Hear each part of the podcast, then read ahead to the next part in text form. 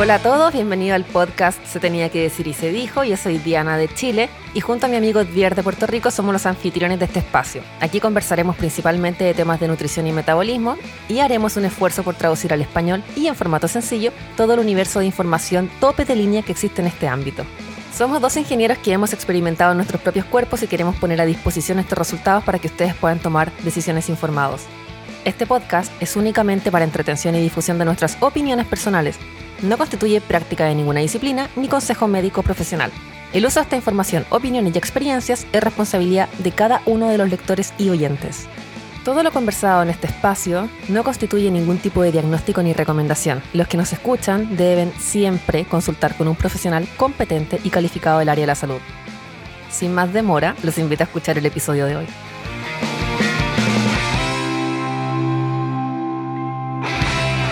¿Qué es lo que hay, mi gente? Bienvenidos a otro episodio más del podcast Se tenía que decir y se dijo. Un podcast dirigido a hablar de nutrición, salud, bienestar, metabolismo, estilo de vida y todo aquello que nunca vas a escuchar en la noticia sobre nutrición y salud.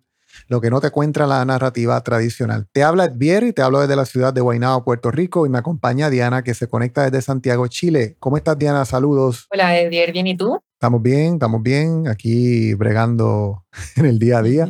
¿Y tú cómo estás? Un poco cansada por la semana, por todo este año en realidad, pero con ánimo. Con ánimo. Un nuevo capítulo. Con ánimo de un nuevo capítulo. Recuerda que somos dos ingenieros que nos une el pensamiento crítico y la pasión por el bienestar, la nutrición y la salud. Y nuestra meta es ayudarte a desarrollar pensamiento crítico sobre este y otros temas, a poder tomar el control de tu vida por medio de empoderarte con conocimiento para que no vivas enfermos con dolores, con malestares. Es de suma importancia que por favor compartas este episodio con amigos, familiares, vecinos, tu pareja, con tus hijos y también con tu doctor Mallorca o Nutritón preferido. Por favor, déjanos una reseña en la plataforma donde escuches el podcast. Puedes subir una captura de pantalla a tus redes sociales. Mándanos un saludo a través de Instagram y nos consigues como ayunointermitente.cl o como arroba o próximamente si estás escuchando este podcast, si no me consigues de esa manera, me puedes conseguir como Vita Plena, arroba Vita Plena en Instagram o también, ya ahora soy yo el que más cuentas tengo. También me consigues como Tu Gordito Low Carb. Esa es mi cuenta más personal, no del negocio. Este podcast es auspiciado por la única tienda online en el Caribe dedicada a la venta de productos sin azúcar, bajos en carbohidratos y sin aceites inflamatorios, My WOS. Si vives en Puerto Rico, los Estados Unidos, puedes visitarnos y hacer tu pedido. Usa el código podcast y obtendrás un 10% de descuento en tu primera compra con nosotros. Y hoy tenemos otro episodio más que ya se ha convertido en un icono del podcast y es MDN, era que lo llamábamos, Diana. No me acuerdo, creo. Sí, sí, sí. Mitos, de Nutritón. ese, ese nombre se lo dimos recientemente a, bueno, a todo aquello que dicen los Nutritones que es cierto, pero todos sabemos que nada está más lejos de la verdad que los mitos de Nutritón. Hemos hecho, este es el segundo episodio Mitos de Nutritón que realizamos y hoy vamos a estar compartiendo con ustedes algunos de los más escuchados. Si tiene algún mito de Nutritón, por favor, compártelo con nosotros en las redes sociales, envíanos un mensaje privado para anotarlo en la lista. O si de igual manera tienes temas que quieres que abordemos, por favor, déjanoslos también por privado para poder ponerlo en la lista de los próximos capítulos. ¿Cuál es el próximo o el próximo mito de nutrición que vamos a estar hablando, Diana?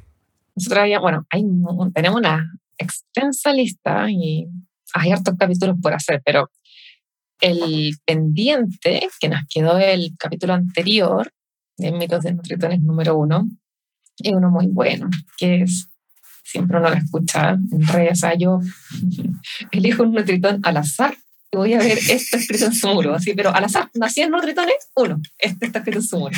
100% de confiabilidad. sí, no, no hay margen de error acá. Y es este gran mito que es, sin carbohidratos no tienes energía. Sin carbohidratos no tienes energía. Ese es un mito muy, muy conocido, muy clásico, ese es elemental y básico. De hecho, claro, este es el que este es el, caballito de batalla, como le dicen acá, que tienen los nutritones para recomendar y para justificar y argumentar todos sus desayunos cargados en cereales, cargados en granos, cargados en azúcar, cargados en fructosa. A veces e, es cierto que hay sí, en algunos casos excepcionales, excepcionales y, y muy puntuales. Específico, claro, en, los, en donde eh, claro, comiendo carbohidratos uno puede tener incluso más energía.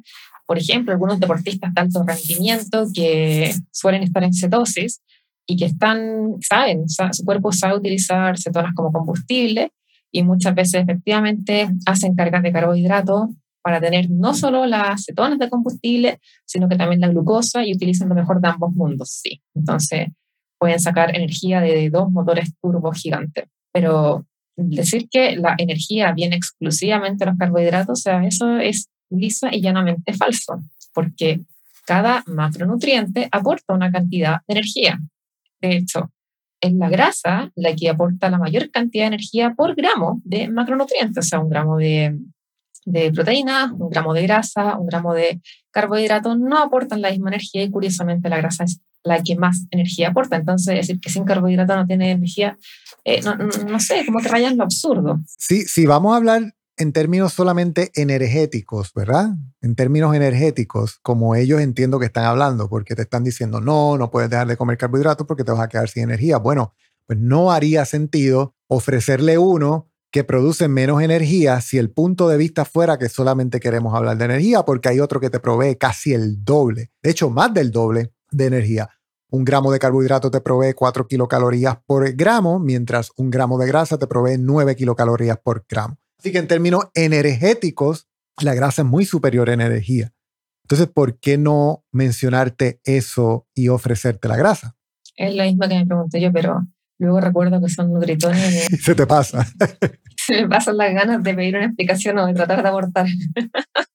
y sin duda, carbohidratos sí equivalen a energía, en eso estamos claros, pero de igual manera, una parte que yo pienso que los nutritones fallan en entender es sencillamente el ciclo de Krebs. Particularmente es este ciclo que ocurre dentro de la mitocondria en cómo nuestra célula produce energía y cómo utiliza los sustratos o las gasolinas que le damos para producir energía. Usted puede buscar eh, ciclo, de Krebs, también se llama el citric acid cycle, cómo el cuerpo produce ATP, ¿verdad? Que es la, el currency o la moneda de energía dentro de su cuerpo. Y es interesante notar que el cuerpo tiene dos vías por las cuales puede producir energía. Puede producir energía de glucosa, que es lo que se convierte en carbohidrato una vez consumido, como puede eh, también producir energía de cetonas o ácidos grasos, que son lo que eventualmente se le da principalmente cuando usted está en una dieta baja en carbohidratos. Pero los nutritones ignoran esa parte. Por alguna razón, todavía no entienden o no quieren aceptar que nuestra biología está diseñada para poder obtener energía de ambos sustratos, de ambas gasolinas. Y voy más allá la célula es capaz de producir más moléculas de ATP por sustrato de grasa comparado con el sustrato de glucosa. Entonces es más eficiente. No solamente produce más energía, sino que una energía más limpia porque la reacción de oxidativa es menor o lo que se conoce por ahí como el, siempre se me olvida, RO2, ¿no? Eh, RS oxidation. Sí, el arroz. El arroz, que son reacciones, eh, Dios mío, no es reacciones, especies reactivas oxidativas, son menores, son menores cuando produces energía. E, esto es sencillo, ¿verdad? Vamos a ponerlo en arroz y habichuela, como decimos acá. Usted tiene en su casa una planta eléctrica que produce energía, electricidad para su hogar. Usted tiene una que es de gasolina y una que es de diésel, ¿verdad? La de diésel, usted ha visto que quizás le produce mucho más humo negro cuando, cuando está más sucio, menos limpio, etcétera, ¿verdad?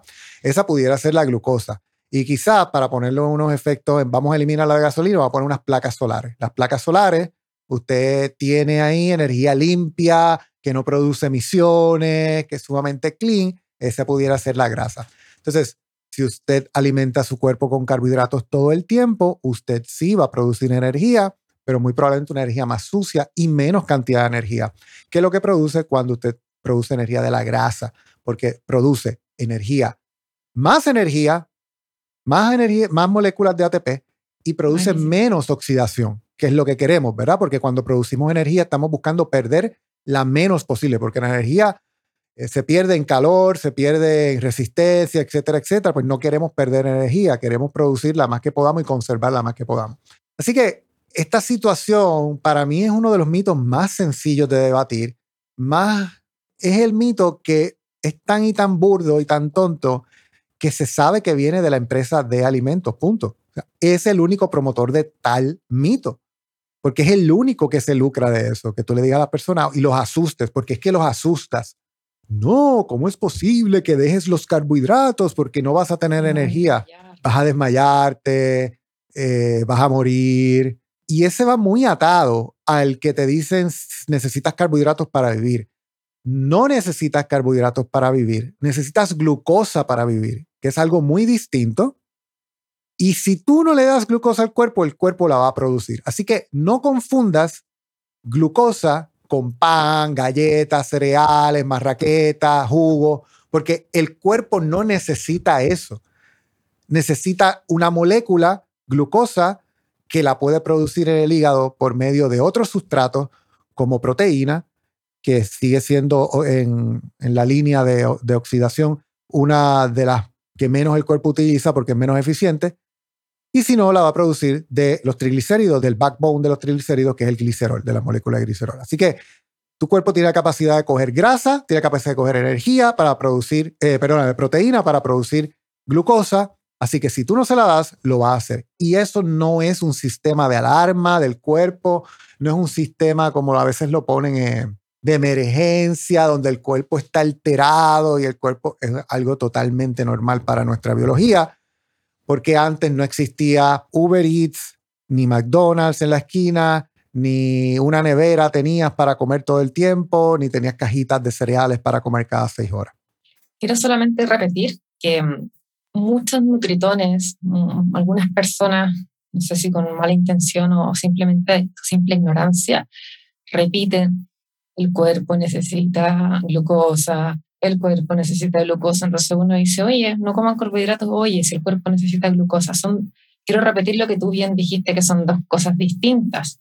Uno son los carbohidratos y otro es la glucosa. Los carbohidratos aportan muchas veces glucosa porque son transformados en el cuerpo como glucosa, se van separando, se van, se, van generando estos pequeños bloques, llamémoslos de alguna manera, estas pequeñas moléculas, ¿cierto? Que son glucosa. Entonces, todos los tallarines, los espaguetis que podemos comer, las frutas que podemos comer, los juguitos naturales, un muffin, un pastel, todo eso que es carbohidrato, arroz, papas, diferentes tipos de carbohidratos son asimilados a nuestro cuerpo como glucosa.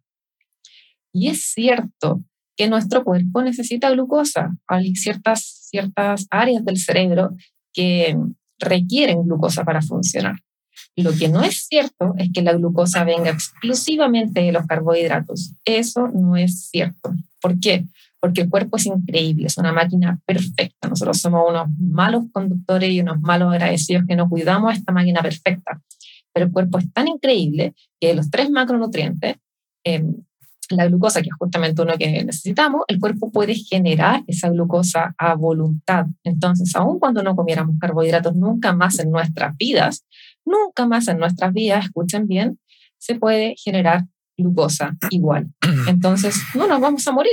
¿Por qué? Porque el cuerpo se las ingenia y tiene sus mecanismos para poder generar esta benzina que necesitamos en algunas partes del cerebro. Y añado a eso que personas diabéticas enfermas metabólicamente con síndrome metabólico, que son la gran mayoría de las personas, son personas que tienen intolerancia a los carbohidratos.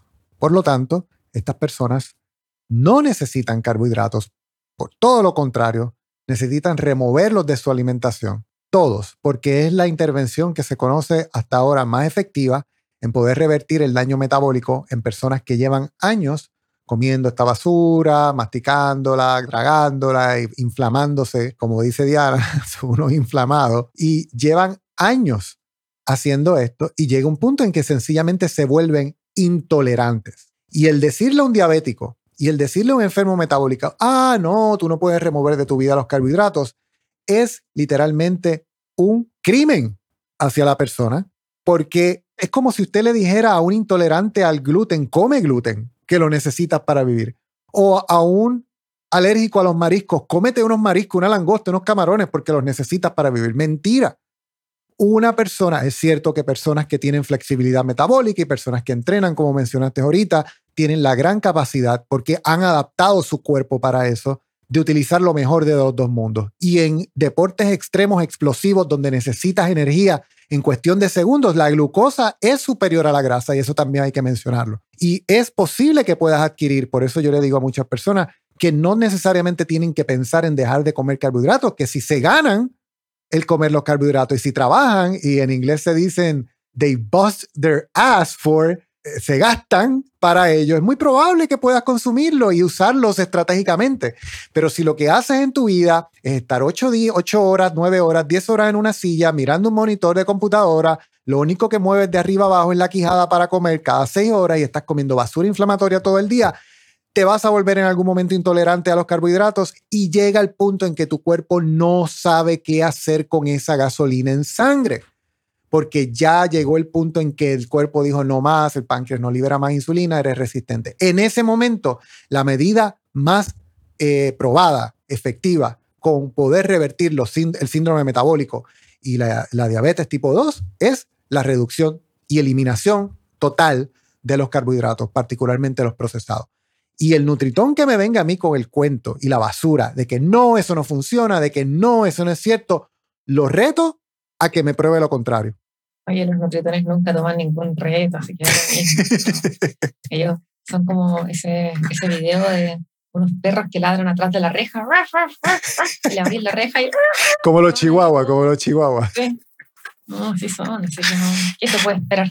Ay, ay, ay. Bueno, uno, un mito muy relacionado con este que acabamos de comentar, llevan de la mano, porque viene, oye, sin carbohidratos no tiene energía. E inmediatamente después, inmediatamente después viene esta frase célebre que dice, es más, hay que comer cada dos horas para aumentar y mantener el metabolismo activo y es sano para nuestra salud comer cada hora, sobre todo, especialmente para los diabéticos, porque así, en la lógica nutritona, se mantienen los niveles estables de glucosa siempre. Entonces, en el transcurso de todo el día están con un nivel de glucosa alto si es que están comiendo cada hora, porque esa es la lógica de ellos, que hay que mantenerla estable, olvidando, cosa de segundos, que el cuerpo obviamente cuando detecta glucosa libera insulina para bajar la glucosa y el cuerpo no busca, no busca que esté todo el día la glucosa alta en el cuerpo, porque si fuera por eso, entonces, ¿para qué va, a liberar insulina? bueno, no sé, 2.5 millones de años de evolución, la naturaleza se equivocó, entonces ahora estamos liderando glucosa y en verdad, chura, gracias Nutritones por su, grandeza de iluminarnos en esta senda, ¿verdad? Y poder romperle la mano, doblarle la mano a la naturaleza y poder mantener la glucosa alta todo el día. Gracias Agradable contribución. Hay dos cosas. Tú puedes mantener la glucosa estable elevada eh, y puedes mantener la glucosa estable reducida, ¿no? Los nutritones quieren mantenerla estable pero elevada. Así es. Y nosotros, estable pero reducida, que es lo clásico, lo normal. Obviamente uno puede tener un pic si en, en población sana, metabólicamente sana, una carga de carbohidratos no genera el daño que genera en esta población que está enferma, con daño metabólico. No pasa nada. ¿Por qué? Porque el cuerpo es demasiado resiliente, o sea, el cuerpo es capaz de aguantar 30, 40, 50 años de malos tratos. Entonces, una persona sana, de verdad, una vez a las 500, de vez en cuando, no le va a generar un daño a, largo plazo en el cuerpo porque el cuerpo tiene los mecanismos para poder cuidarse, para poder sobreponerse a los excesos de oxidación, de azúcar, ¿verdad? de ligación. Así que realmente en una persona sana no ocurren estas cosas. Pero el punto es cuando estas indicaciones se le entregan se ponen a disposición de la población enferma, aquellos que sufren diabetes, resistencia a la insulina, hiperinsulinemia, hipertensión, etc. Entonces, este mito de que hay que comer cada dos horas para mantener activo el metabolismo, yo estudiar, mandaría a estos nutritones a estudiar un poquito más y a, a ver, para que hagan la prueba. Oye, dale, una persona con tu pauta alimenticia comiendo dos horas pues cuéntame, ¿cuántas personas ha revertido la diabetes con, ese, con ese protocolo tan peculiar versus otra persona que tiene otra forma, como la que comentábamos con Edgar, mantener glucosa baja? ¿Cuántas personas pueden poner en remisión los problemas de diabetes o los problemas de hiperinsulinemia? Y ahí uno puede ver, entonces, me encanta este dicho, pero es tan cierto, dato mata relato. Claro los nutritones pueden contarse el cuento que quieran, seguramente son la estrella de sus casas y sus papás los van a aplaudir y su abuelita también, pero en el día a día, la vida real, la gente juega no sé, pues están jugando con caca, y acá la gente juega con, herramientas científicas, con, con educación, con algunos... Ay, me muero. Ah, es que me acordaste de momento ese, ese video, no sé si lo has visto. imagino. ¿Has visto ese video de un perrito mirando y dice, yo quiero, yo quiero, yo quiero? Y dice, esto es caca. Y ellos dicen, a mí me gusta la caca. No sé si lo has visto. me imaginé los nutritones haciendo así. Eh, bueno, sí. Eh, Sabes que ese mito que tú mencionas es uno de los que más a mí me afectó desde pequeño porque siempre me crié con la idea pensando que tenía un metabolismo lento y que necesitaba comer seis veces al día y me pasaba comiendo seis veces al día basura. Y me pongo a pensar en cómo, cómo me cogieron de tonto, cómo yo pensaba que el metabolismo era una cosa que yo necesitaba darle más y más y más y más comida para hacerlo más y más y más rápido. Entonces te venden esta idea de que comas estas barritas menos de 100 calorías, para que... Entonces es, totalmente, es tan burdo y es tan ridículo ahora que lo entiendo y que lo comprendo, que me da a la misma vez mucha pena de personas que creen todavía esta estupidez y que no tienen la capacidad sencillamente de poder salir de esa burbuja. Eso es lo triste de la historia, que hay gente que en verdad creen y no tienen los mecanismos ni la valentía para poder desafiar algo distinto. Bueno, acá hay otro mito que, que es el número 9, que también es un clásico, de hecho me acuerdo que hace tiempo el mito es que el jugo de naranja, bueno, el jugo de fruta en particular, pero el de naranja es bueno para el resfrío. Acá le dicen la China. La China. Y los jugos de fruta son excelentes opción para el desayuno, etc. Jugo por la vitamina C. 100% naturales. Claro, 100%. 100 oye, no, este jugo sí que es bueno, 100% natural. Pero uno dice, ¿qué, ¿qué tan bueno puede ser bueno, ningún jugo de fruta, cuando es pura fructosa, ¿verdad? Sin nada de fibra, etcétera, todo, todo deteriorado, su, la, la, densidad nutricional que podría haber tenido la fruta en sí, deteriorado por este proceso de licuado, y no queda nada más que la fructosa pura que se va directo al hígado. Entonces, las personas, claro, insinúan que hay un beneficio de vitamina C, pero nunca han tenido reparos en investigar un poco y darse cuenta que el pimentón, por ejemplo, tiene mucha más vitamina C que, que una naranja. Entonces, qué rico comerse un pimentón relleno o asado. otras frutas, otras verduras también tienen alta cantidad de vitamina C sin, todo la, sin toda la carga de glucosa, fructosa que tienen las frutas. Entonces, si tengo el reino vegetal, donde tengo frutas y verduras, y tengo y el pero del reino, del, del reino vegetal frutífero, ¿cierto? Es la glucosa y fructosa, pero el mundo vegetal de, lo, de las verduras no tiene ese contra, entonces, ¿por qué alguien elegiría una fruta en vez de una verdura? Ok, porque es rico, porque, no sé, como postre, y puede ser. Y en realidad en un individuo sano hablamos de lo mismo, como las frutas son carbohidratos porque se, se asimilan en el cuerpo como glucosa, entonces no hay problema en un individuo sano.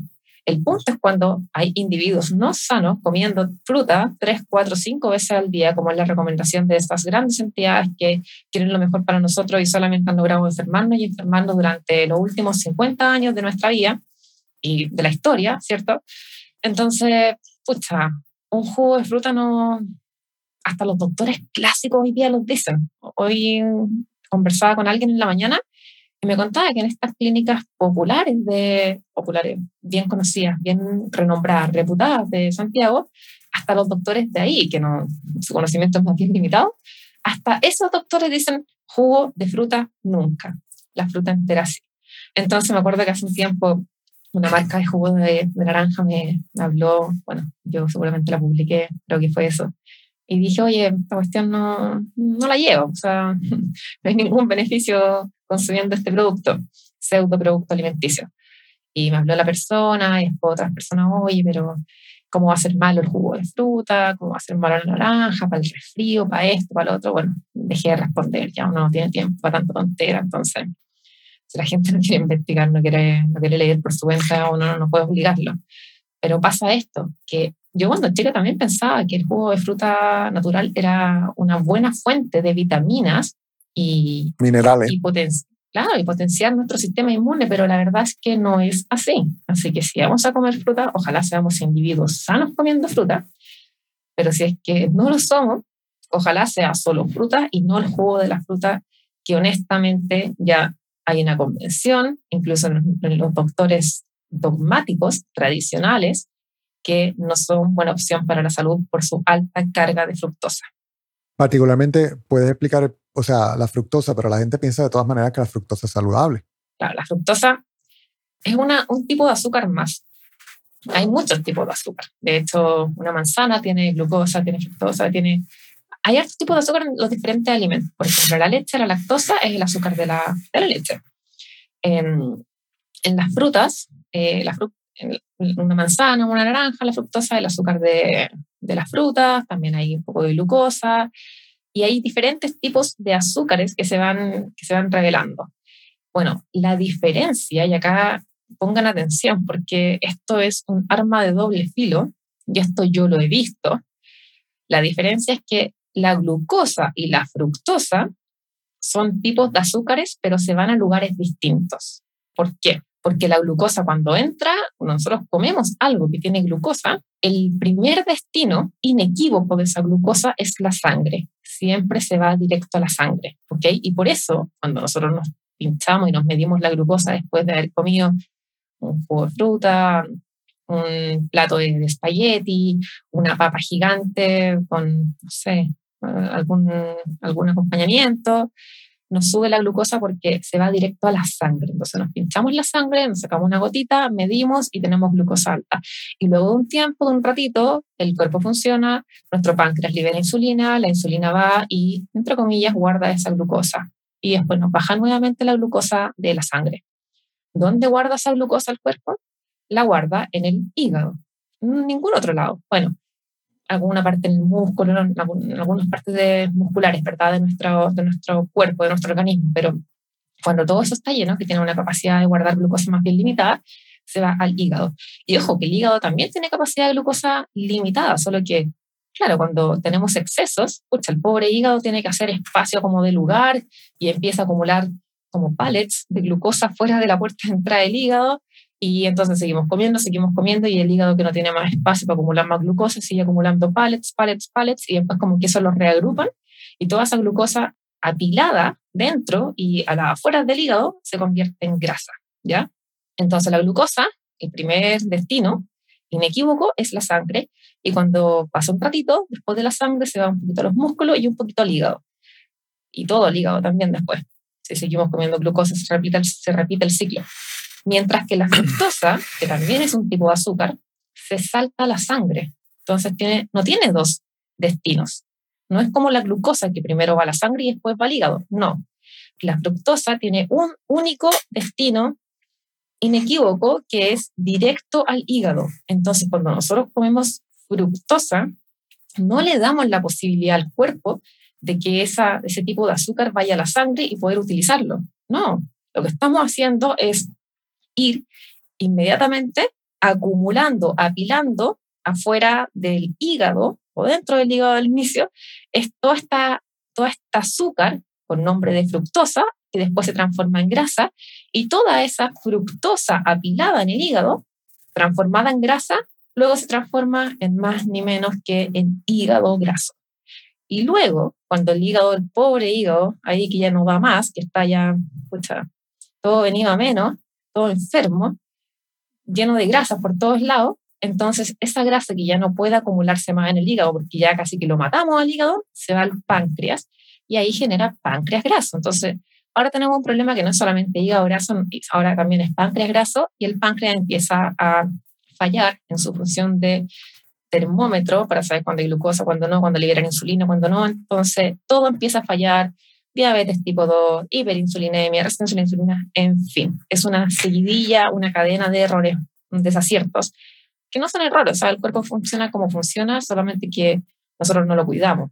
Entonces, cada vez que estas tiendas, sobre todo yo he visto mucho, y tiendas como naturales, heladerías que dicen, estos helados son para diabéticos.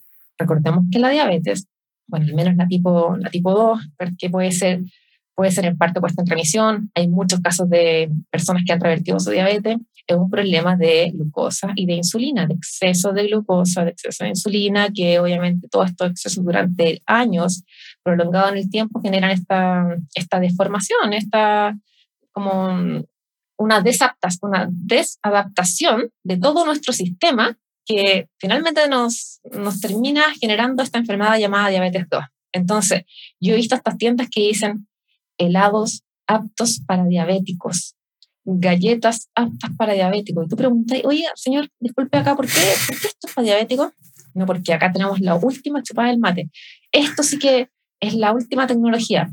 Tienen un tipo de azúcar que no eleva la glucosa en sangre. Ah, ¿en serio? ¿Y ¿Cuál es? ¿Qué azúcar es esa? ¿Cuál es esa? Fructosa. Entonces tú le decís, chuta, ok, ya, ¿y estoy apto para diabético? Sí, obvio que apto para diabético. Entonces uno se da cuenta ahí que en el pobre entendimiento de este ser humano que está al otro lado del mesón, él cree que el problema en los diabéticos es que tengan la glucosa alta. Ojo, glucosa que los nutritones tratan de mantener alta todo el tiempo para mantener estable, pero ok, este pobre señor al lado del mesón cree que ese es el problema. Pero el problema no es ese. El problema es que se, cuando se echa a perder el hígado, se echa a perder el páncreas, gracias a la fructosa acumulada durante años y años y años, que se transforma en hígado graso, que se transforma en páncreas graso, y ahí todo se echa a perder. Entonces, claro, este ladito que nos estamos comiendo apto para diabéticos o esta galletita apto para diabéticos, tiene razón. No sube la glucosa en sangre, porque es mucho peor. Es un enemigo silencioso que sin darnos cuenta y que hackeando el sistema porque no sube la glucosa en sangre, se va directo al hígado, que es donde más hace daño. De hecho, si los diabéticos tuvieran solamente la glucosa alta en sangre y después, por alguna razón, se, le, se bajara esa glucosa sin irse al hígado, no habría problema. No habría problema porque, supongamos, supongamos en un, un mecanismo que se eliminara. El problema es que esta glucosa en sangre de los diabéticos se va a guardar al hígado. Entonces, el problema final no es que esté la glucosa circulando, porque si comemos carbohidratos, si comemos eh, azúcares, se va a elevar la glucosa en sangre. El problema es que esa glucosa va y se junta en el hígado.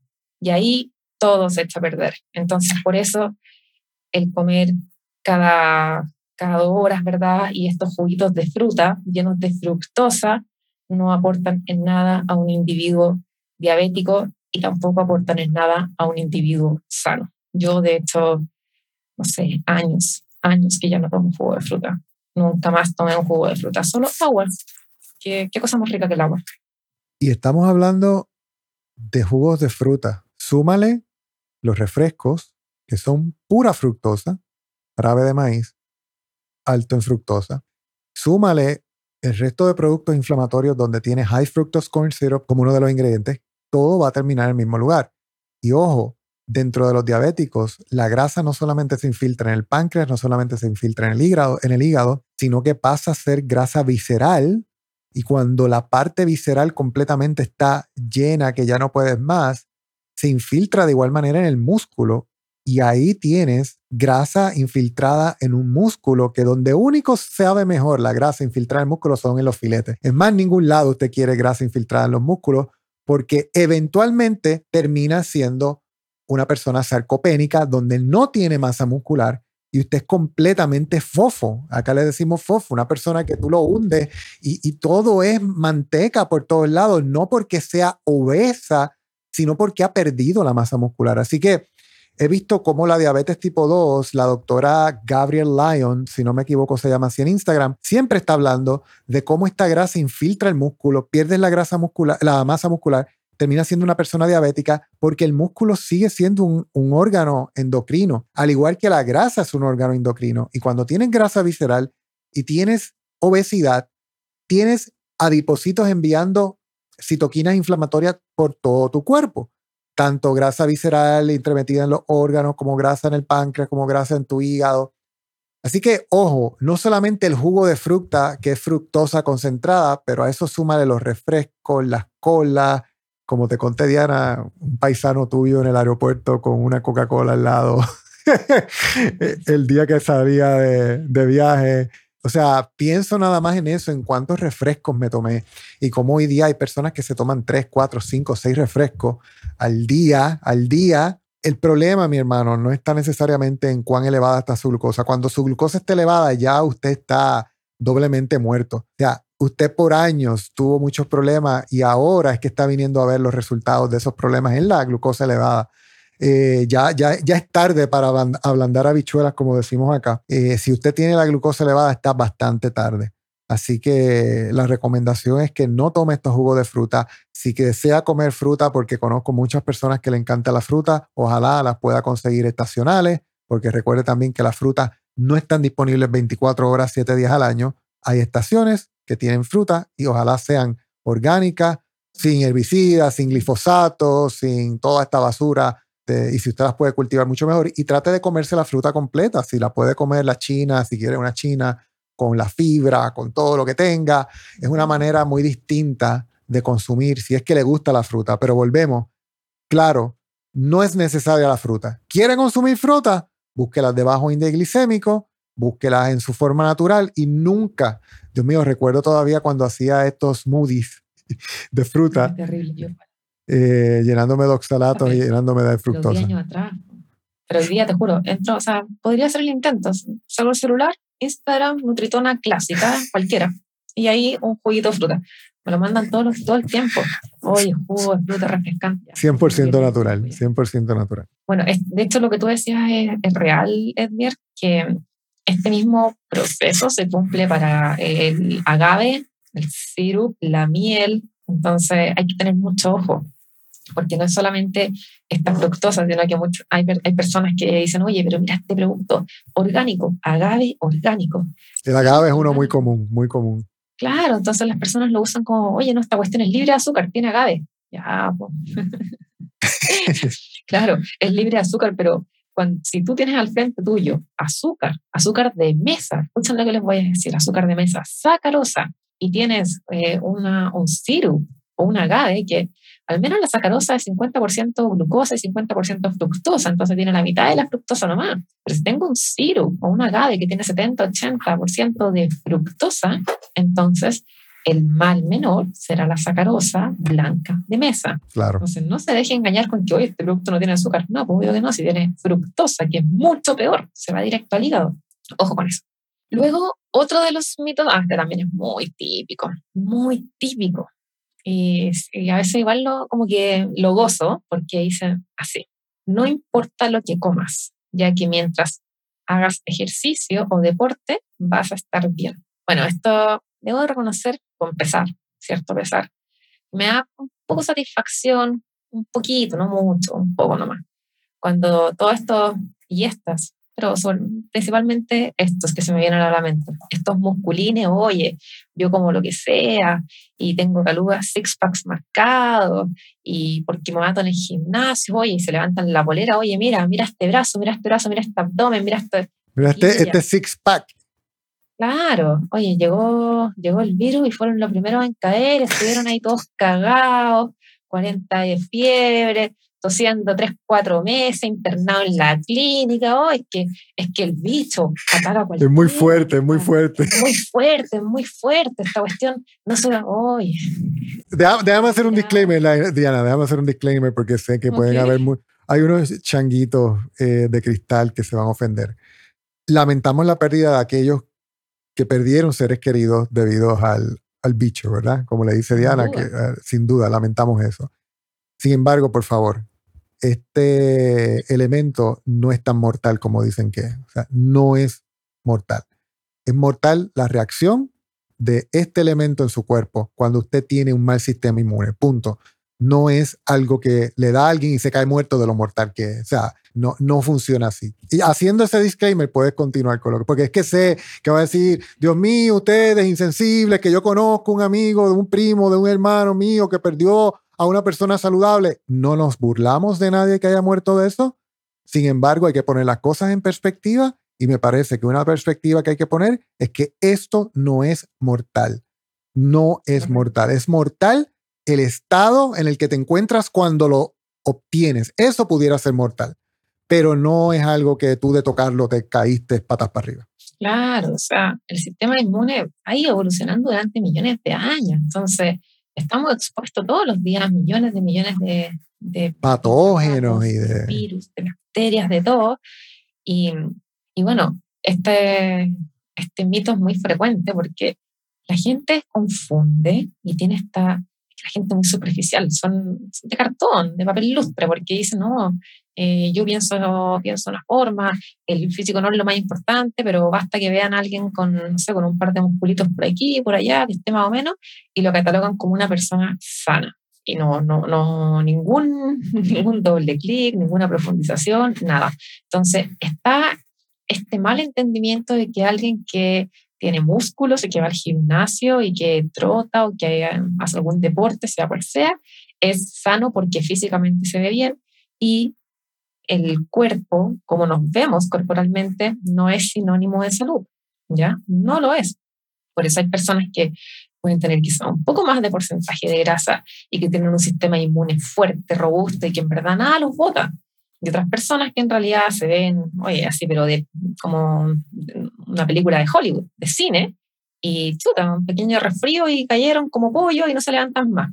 Entonces, ojo con eso. Y este no importa lo que comas, ya que si haces deporte está bien, no es cierto. No, es cierto. no está errado. Siempre importa porque ni todo el deporte del mundo puede, puede sopesar el daño metabólico que nos hacemos a diario por la mala elección de alimentos o pseudoalimentos que escogemos para nosotros y para nuestra familia. Entonces, eso no es sinónimo de nada. Y por eso mucha gente también dice, no, es que este gallo era sano, oye, si era deportista, oye, si corría no sé qué, oye, si era seleccionado de no sé qué. Entonces tú le preguntas, ya, tú me dices que era sano, sí. ¿Por qué era sano? No, porque era deportista, porque, o porque se veía así, porque tenía calugas, porque iba dos veces al día al gimnasio.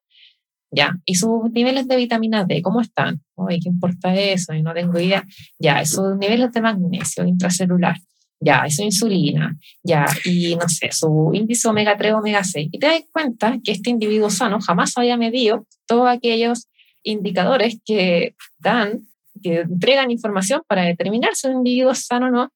Y no solo eso, sino que también te das cuenta que el factor común de todo ello, entre muchas otras cosas, es el déficit de vitamina D, hormona, pero bueno, de vitamina D. Entonces, aparentemente la vitamina D sí juega un rol importante en la, en la inmunidad.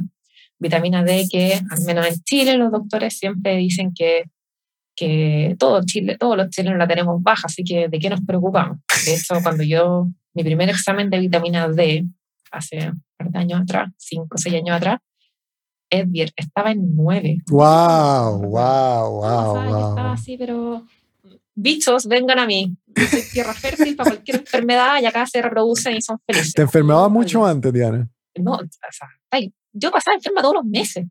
Todos los meses, te juro. Ahora no me enfermo hace mucho rato. Ahora he estado en contacto cercano con de COVID, contacto cercano de toda esta influenza, sincicial, nada, no me pasa nada. ¿Y tú creéis que tengo alguna medida de precaución? Nada. O sea, yo estoy aquí, bichos, vengan a mí, por favor quiero fortalecer mi sistema inmune.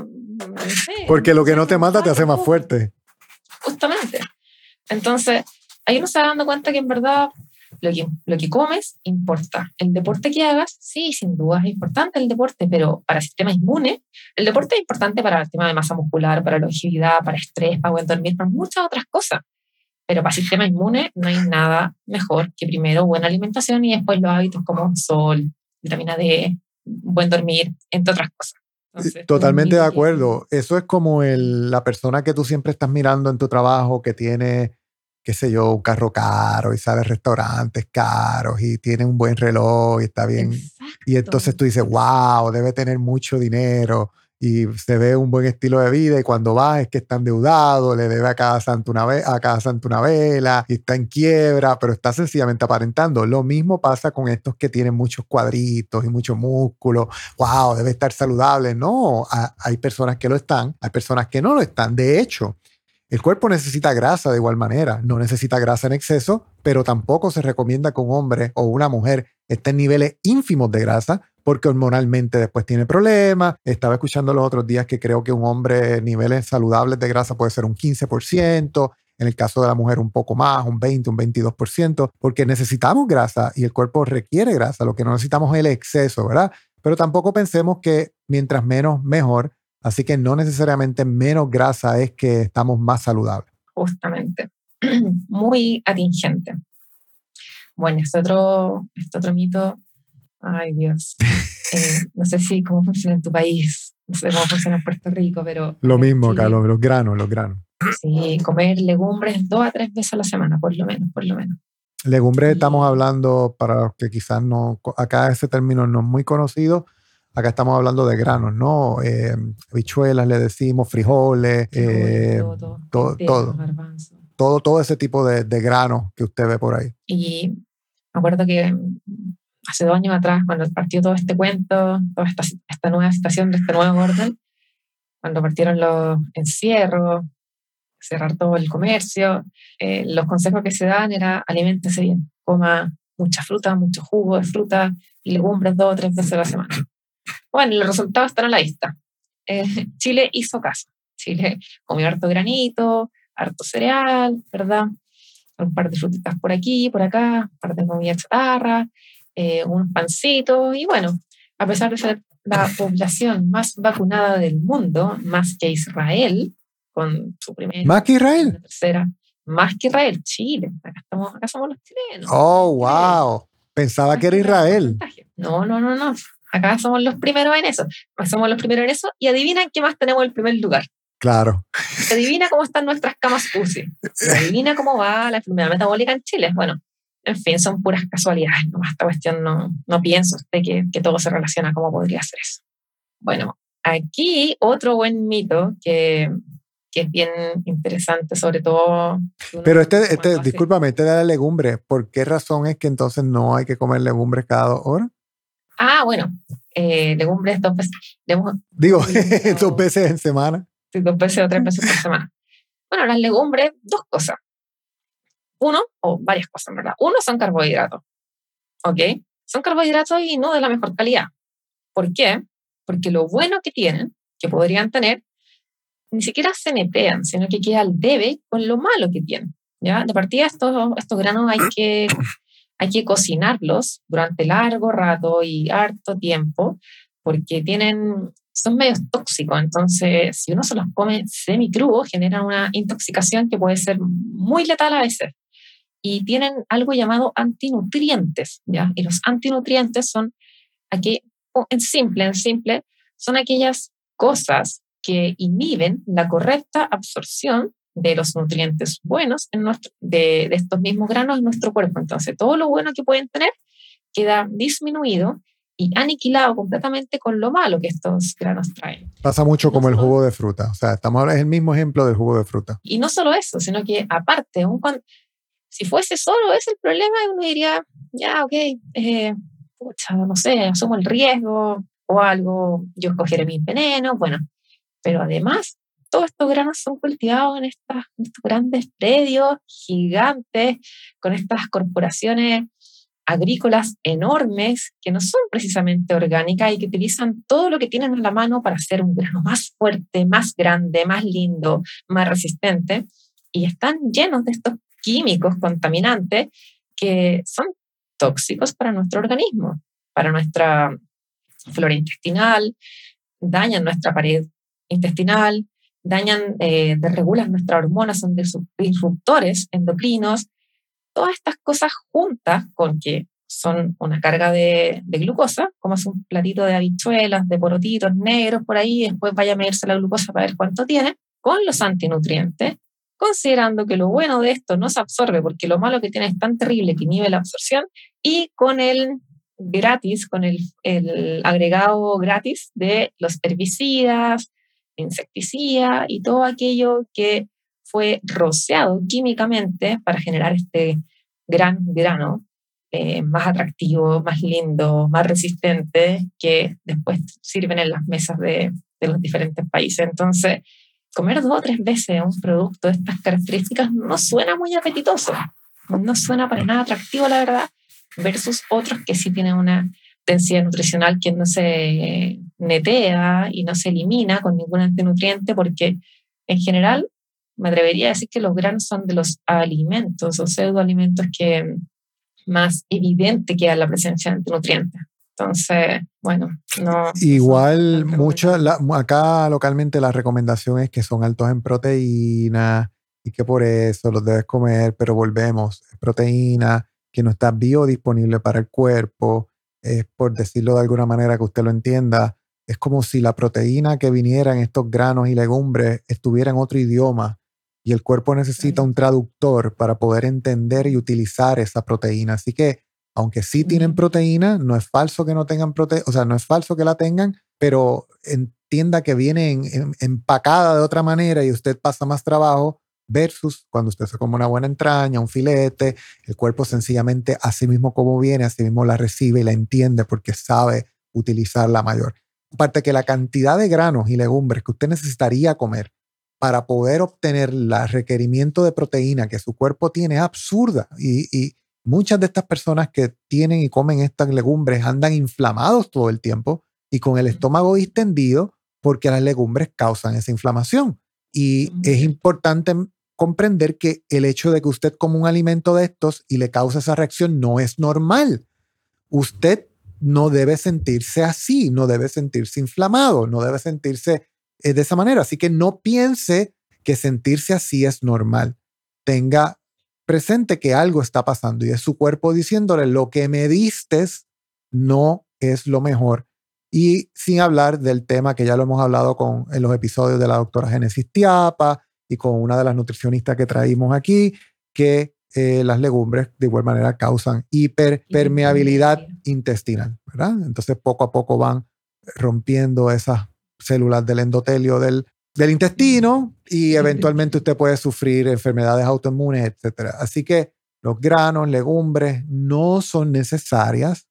Y si usted las quiere consumir por la razón que no me importa cuál es en estos momentos, pero si usted las quiere consumir, hay maneras un poco más fáciles para el cuerpo, como, como creo que ponerlos en agua o eh, sprouts le llaman, no sé. Que ayuda, pero ayuda, no ayuda, todo. no del todo. Pero ayuda un poco. Pero es cierto eso, y dado que lo mencionas, no quiero dejarlo pasar, es común ver en otros y en uno mismo que luego de zamparse un plato de legumbres, sea la que sea, uno se hincha, ¿ya? Como sapo. Es normal verlo, claro, hinchado como un sapo. Y cuando digo normal, me refiero a lo que ocurre frecuentemente, ¿ya?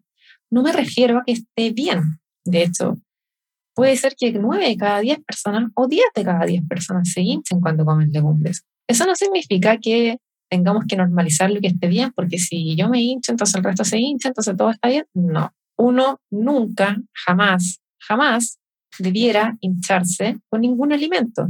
Cuando tenemos, cuando estamos comiendo los alimentos correctos nuestra flora intestinal está balanceada, nunca ningún alimento nos debiera generar una desregulación de nuestra flora intestinal. Jamás. ¿ya? ¿Qué pasa cuando sí se genera? Es porque hay algo que está raro. ¿ya? Hay un crecimiento desmedido de, de estas bacterias, ¿cierto? Malas en nuestro intestino, las buenas están muriendo por alguna razón, hay una desregulación de esta flora y hay que, hay que hacerse cargo. Entonces, ahí aparecen ciertos planes o ciertas enfermedades como SIBO, como intestino permeable, pero no es normal. Entonces, si una persona ingiere cualquier alimento, pero esto pasa, pasa frecuentemente con, con, las legumbres, y se hincha, es un síntoma inequívoco de que algo está mal. Si una persona cualquiera le dice lo contrario, ay, pero es que es normal, si todo nos pasa, entonces preocúpese más, porque toda esa gente, toda esta, todo ese grupo de personas a las cuales todo les pasa, están con una desregulación de su flora intestinal. No es normal. Un ejemplo claro, y esto para las, para las madres, la responsable obviamente, no la otra, cuando generan, cuando sus hijos tienen alergias, cortan y están amamantando, cortan las legumbres en ellas y si es que el resto de los alimentos está bien, en, obviamente en protocolo, muchas veces esa era la razón por la cual se generaban alergias, reacciones, tanto respiratorias como dérmicas en las guaguas, en sus hijos, en sus bebés. Y no lo saben, no se dan cuenta porque, uy, ¿cómo va a ser esto posible si son tan buenas de comer dos o tres veces por semana? Pero basta que lo hagan, que lo prueben ellas mismas para que se den cuenta que la reacción alérgica cesó. Las reacciones alérgicas no son únicamente unos puntitos en el cuello, aquí en la manito, son también respiratorias. Y muchas de las reacciones alérgicas que ocurren en el intestino principalmente, producto de esta flora intestinal dañada, de esta permeabilidad intestinal, de este débil sistema inmune, producto de la mala alimentación, se transforman y se, se manifiesta en, en temas respiratorios. uno tendería a pensar de que hoy, no sé, tiene un resfrío, algo respiratorio y tiene que ver un pulmonar. Y en realidad quizás debería haberlo visto un gastroenterólogo, o un médico funcional experto con experiencia íntegra en, desde la alimentación hasta, otro, hasta diferentes tipos de manifestaciones, incluso dérmicas. Entonces, ojo con eso. Por eso no comer legumbres dos, dos veces a la semana, mm, yo prefiero comer cero veces a la semana. Esa es nuestra recomendación, cero veces a la semana. Así que, Diana, en resumen, ya hablamos cinco mitos de Nutritón en el día de hoy. Estuvieron buenos. Sin carbohidratos no tienes energía. Hay que comer cada dos horas para aumentar el metabolismo. El jugo de naranja es bueno para el resfrío, resfriado por la vitamina C. No importa lo que comes, si haces deporte está bien. Y hay que comer legumbres dos veces a la semana. Todos mitos de Nutritón. Para mí son de los mitos más sencillos, más fáciles de poder debatir, más burdos. Que son los, son los mitos en los que más me divierto discutiendo con los nutritones, porque para mí es un tema tan sencillo de entender, tan fácil, que todavía no entiendo cómo los nutritones no lo logran entender. Eh, pienso que quizá el aceite de canola, maravilla, los tiene como que un poco inflamados y no, no los logra entender. Ojalá lo entiendan algún día.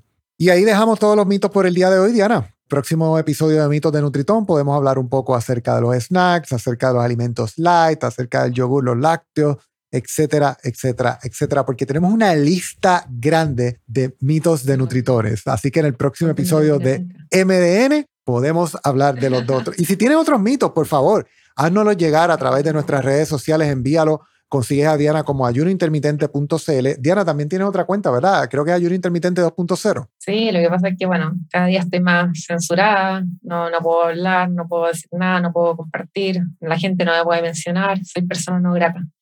Entonces, por si acaso, está el grupo de Telegram. ¿Cuál es el grupo de Telegram? De eso mismo estaba buscando aquí yo ahora para mencionarlo. Ah, bueno, no sé, no sé el link, pero... a buscarlo aquí. Si, no, si busca el grupo de... Diana no sabe su propio grupo de Telegram. El grupo lo puedes buscar por ayunointermitente.cl. También lo consigues así en Telegram. Si vas a la, a la parte de búsqueda, lo puedes conseguir y le das join y ahí puedes unirte. Hay sobre dos mil y pico de miembros. Puedes conseguirme a mí en las redes sociales como tu gordito low carb o también me consigues como arroba Vita Plena, la página de la tienda, Vita Plena, y a Diana la consigues en redes sociales como ayunointermitente.tl. Diana, hasta aquí el episodio de hoy. Recuerda que por favor comparte este episodio con otras personas, déjanos una reseña, sube una captura de pantalla para darte un mention en nuestras redes y así podemos compartir con otras personas esta información. Así que mis amigos, hasta la próxima.